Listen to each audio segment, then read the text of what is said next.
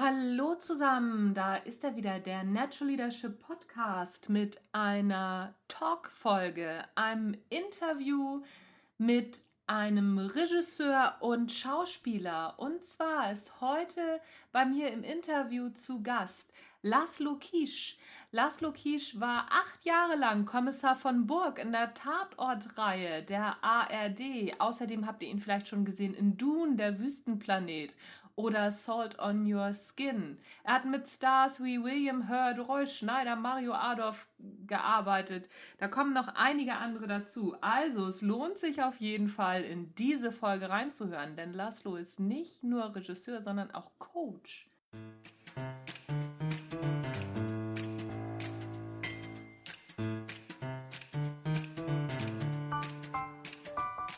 Hörst den Natural Leadership Podcast, der Podcast, der dir dabei hilft, der Mensch bzw. die Führungskraft zu werden, die du sein willst. Du bekommst innovative Ideen, praktische Tipps, jede Menge Impulse und neueste Informationen aus der Hirnforschung für deinen beruflichen Erfolg und deinen persönlichen Entwicklungsprozess. Mein Name ist Anja Niekerken und ich freue mich, dass du dabei bist.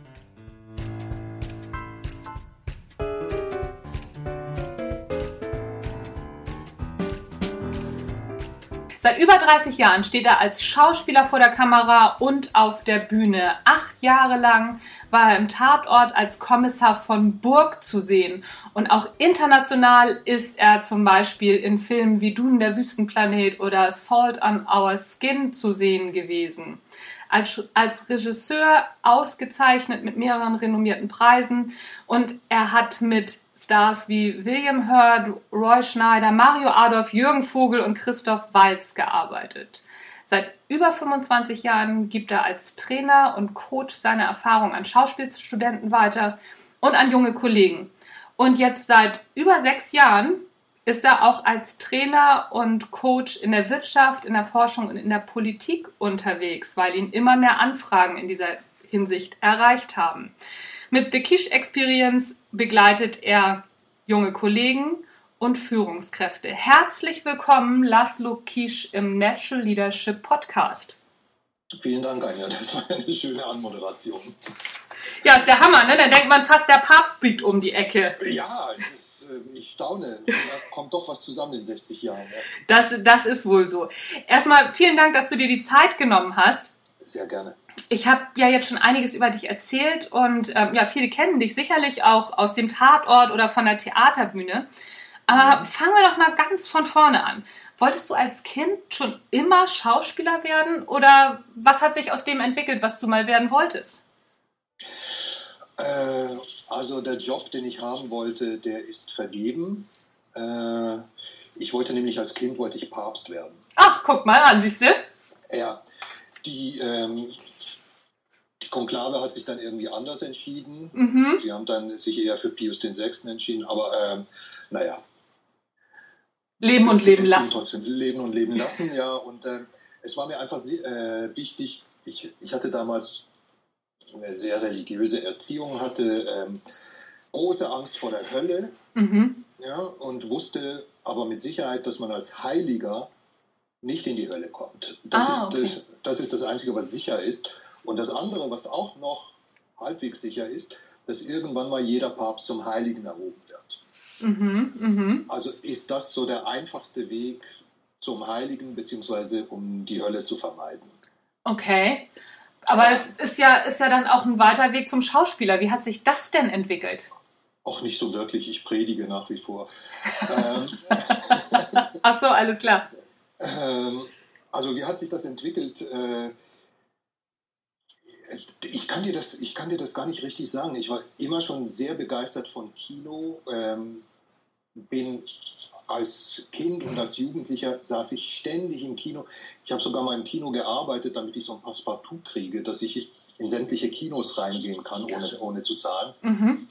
Ähm, haben mir alle Filme drei, vier Mal angeguckt und da gab es einfach ein paar Sachen drunter, die waren so grandios, dass ich sagte, wow, das, das möchte ich können. Das ist, sowas ist geil. Mhm, mhm. Und war das, war das ein, ein gerader Weg äh, zum Schauspieler oder bist du über verschiedene Kellnerjobs ähm, daran? Wie, wie, wie bist du da reingekommen?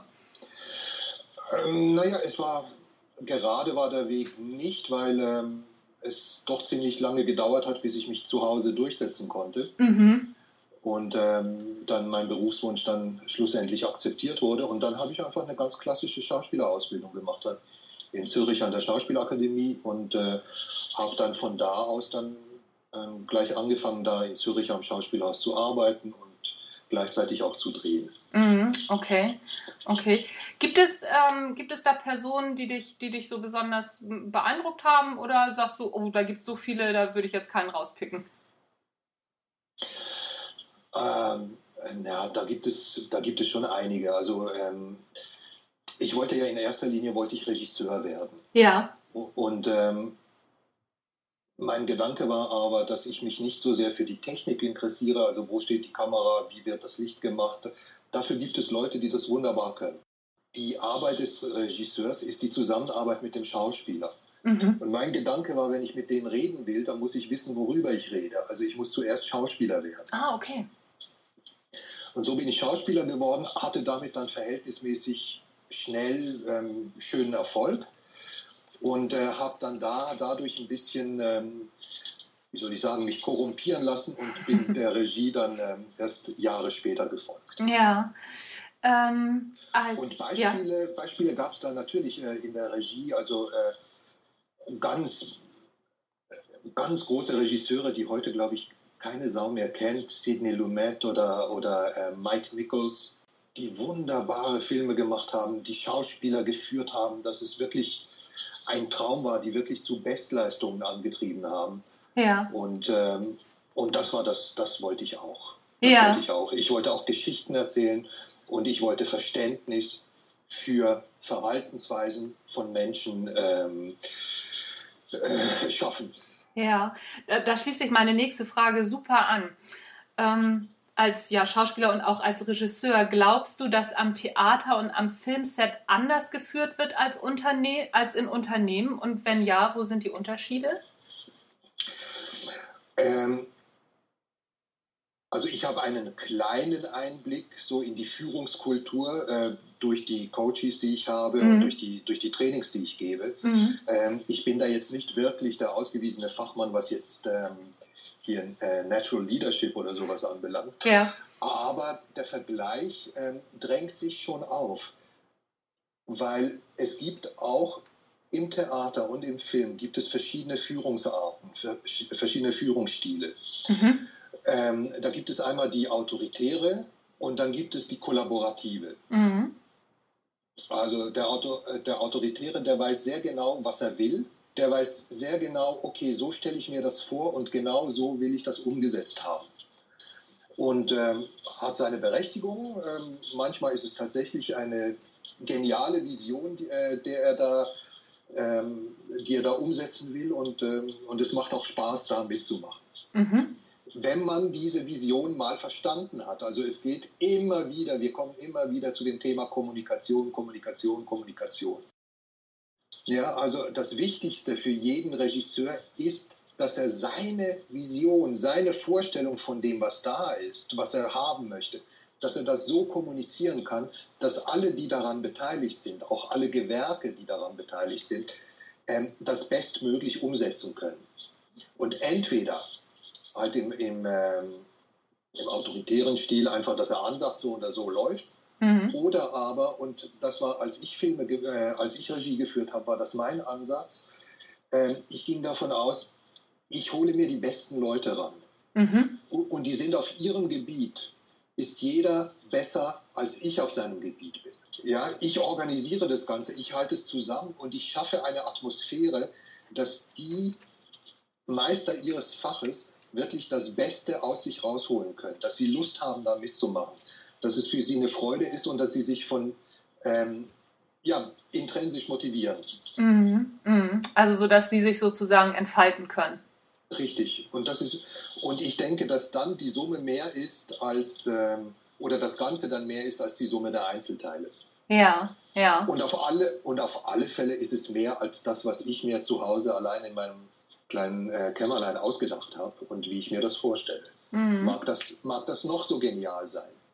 Ich kann ja daran festhalten, ich muss ja die Vorschläge nicht nehmen. Ich bin ja der Kapitän. Mhm. Ja? Aber Mhm. wenn die Mannschaft gut arbeitet und gerne arbeitet und motiviert arbeitet und auch das Gefühl hat, ich kann etwas dazu beitragen, ich kann etwas zum Gelingen von dieser Vision, die ich jetzt auch teile, weil er hat mich damit angesteckt, ich kann etwas dazu beitragen, ähm, dann reißen sich alle Leute im Bein aus für dich. Mhm.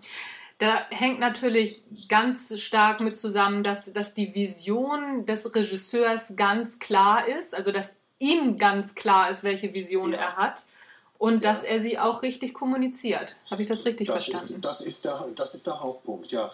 Also ähm, geniale Ideen haben viele, Mhm. aber sie können es nicht, ähm, sie nicht kommunizieren. Sie können die Leute dafür, dafür nicht begeistern. Mhm. Sie schaffen, sie schaffen es nicht, ihre eigene Begeisterung so, ähm, so, offen, so offen zu legen, ähm, dass das auch auf die anderen ansteckend wirkt. Mhm. Mhm. Also da wird sich für mich auch gleich die nächste Frage anschließen. Ne? Welche Eigenschaften hat für dich denn die ideale Führungskraft? Mhm. Also ich glaube, ähm, das hat sich jetzt auch bei den ganzen Trainings rausgestellt und immer wieder, wenn wir die Vorträge umgestellt haben oder wenn sie es anders versucht haben. Ich glaube, dass der Schlüssel ein ganz großer Begriff ist. Der Schlüssel ist der Begriff Liebe. Also Liebe zu dem, was ich mache, Liebe zu dem, zu den Leuten und ich mache das nicht als, als Selbstzweck, sondern ich mache das um eine, das ist Teil der Vision, ich mache das, um eine bessere Welt zu erschaffen. Mhm. Mhm. Und Grundlage dessen ist natürlich immer die Liebe. Also die Frage, was würde die Liebe tun in einer Entscheidungssituation, Mhm. führt, führt meistens zum, zur richtigen Antwort. Mhm. Das ist ein sehr spannender Ansatz, vor allen Dingen, wenn du sagst, nicht als Selbstzweck. Ne? So führen als Selbstzweck, es ist ja, glaube ich, egal, ob im, im Theater, im Film oder im, Das im. Unternehmen, das ist gleichgültig. Ne? Ja. Mhm. Und du hast auch gesagt, also so die Liebe zu den Leuten, also so die Liebe zu den Menschen ist auch wichtig. Kannst du ausführen, warum? Ja, ähm, das, das hat was zu tun mit der Vision. Also ich kann Leute nur dann begeistern, wenn ich etwas, äh, wenn sie merken, dass ihnen jemand etwas Gutes will. Mhm. Ja? Ähm, und das kommt immer nur aus einer Haltung ähm, der Liebe ist vielleicht in, im, im Deutschen ein großes Wort ähm, der Zugewandtheit. Ja, also Liebe wird dann im, im Deutschen dann gerne schnell verkitscht oder, Mhm. oder romantisiert. Mhm. Äh, im, Im Englischen ist das, ähm, ähm, da gibt es, ich weiß nicht, ob, äh, ob du das schon mal gehört hast, das ist in der Kommunikation vor allem, wie werden äh, Vorträge aufgebaut, ähm, nach welchen Kriterien oder nach welchem, Mhm. ähm, nach welcher emotionalen Grundlage. Mhm. Und das Akronym dafür ist HAIL, Mhm. H-A-I-L. Mhm. H für Honesty, also Mhm. du bist ehrlich, du bist aufrichtig, du sagst, was Sache ist. Mhm. Dann Authenticity, Mhm. du bist authentisch. Es Mhm. hat was mit dir zu tun. Es ist nicht irgendwie, weil jetzt die Firma das verlangt oder du findest darin für dich auch die Erfüllung. Du Mhm. findest für dich einen Ansatz, wo du sagen kannst, ah, das ist gut, das ist, das, ist, das ist ein wichtiger Punkt, den will ich durchsetzen, auch wenn ich mit dem Ganzen vielleicht nicht so, würde ich vielleicht anders machen oder was auch immer. Mhm. Also es ist auch nicht so, dass ich nur dann arbeiten kann, wenn ich total verliebt bin. Mhm. Ja? Ähm, Mhm. Ich kann dazu vielleicht eine, eine, eine Übung aus der, Schauspiel, aus der Schauspielausbildung Ja, gern. äh, kann ich dazu vielleicht äh, äh, benennen. Und das ist, du sitzt in zwei Reihen gegenüber, so wie Speed Dating. Ja? Mhm. Und bewegst dich immer einen Partner weiter. Und du hast zwei Minuten Zeit, um dich zu verlieben. Ja? Die Aufgabe ist, du verliebst dich jetzt in dein Gegenüber. Okay.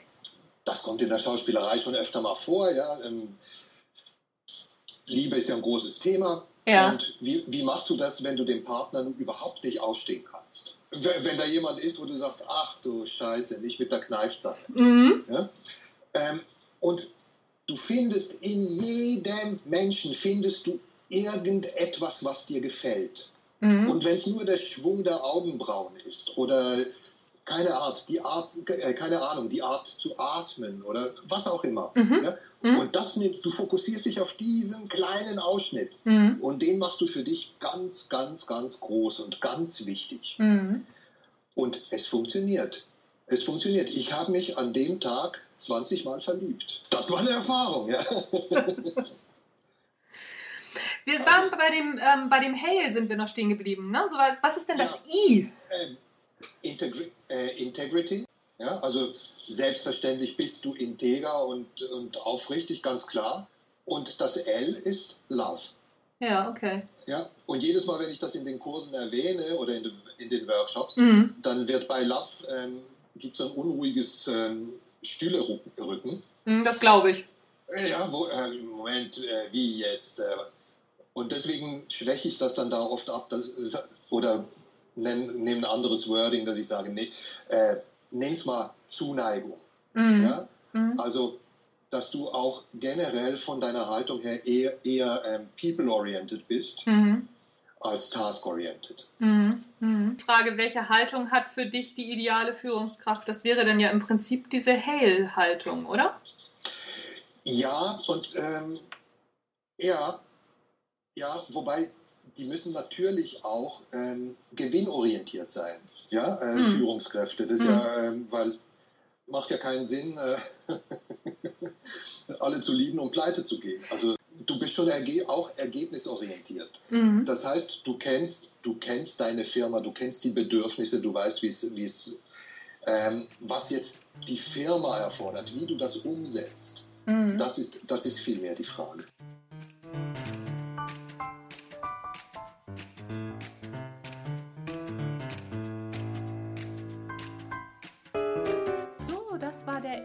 Teil des Interviews mit Laszlo Kisch. Am Mittwoch, anstelle der Mittwochsgedanken, kommt der zweite Teil. Also am Mittwoch wieder dabei sein und den Natural Leadership Talk hören. Da erfährst du dann noch ein paar spannende Sachen rund um das Thema Regiearbeit und wo noch mehr Parallelen zu finden sind aus der Schauspielerei in der Regiearbeit und der Führungsarbeit in Unternehmen. Wenn dir der Natural Leadership Podcast gefallen hat, dann Attacke los. 5 Sterne Bewertung bei iTunes. Wenn du nicht weißt, wie das geht, das verlinke ich dir selbstverständlich in den Show Notes. Außerdem findest du in den Show Notes, wie du mit Laszlo in Kontakt treten kannst. Wo du ihn findest, wenn du bei ihm zum Beispiel ein Rednercoaching buchen willst. Das verlinke ich dir auch in den Show Notes. Jetzt wünsche ich dir einen schönen Resttag, je nachdem, wann du das hörst. Ist für dich Sonntag, Montag, Dienstag, was auch immer. Mein Name ist Anja Niekerken und ich freue mich, wenn du auch nächstes Mal wieder reinhörst. Tschüss, bis zum nächsten Mal.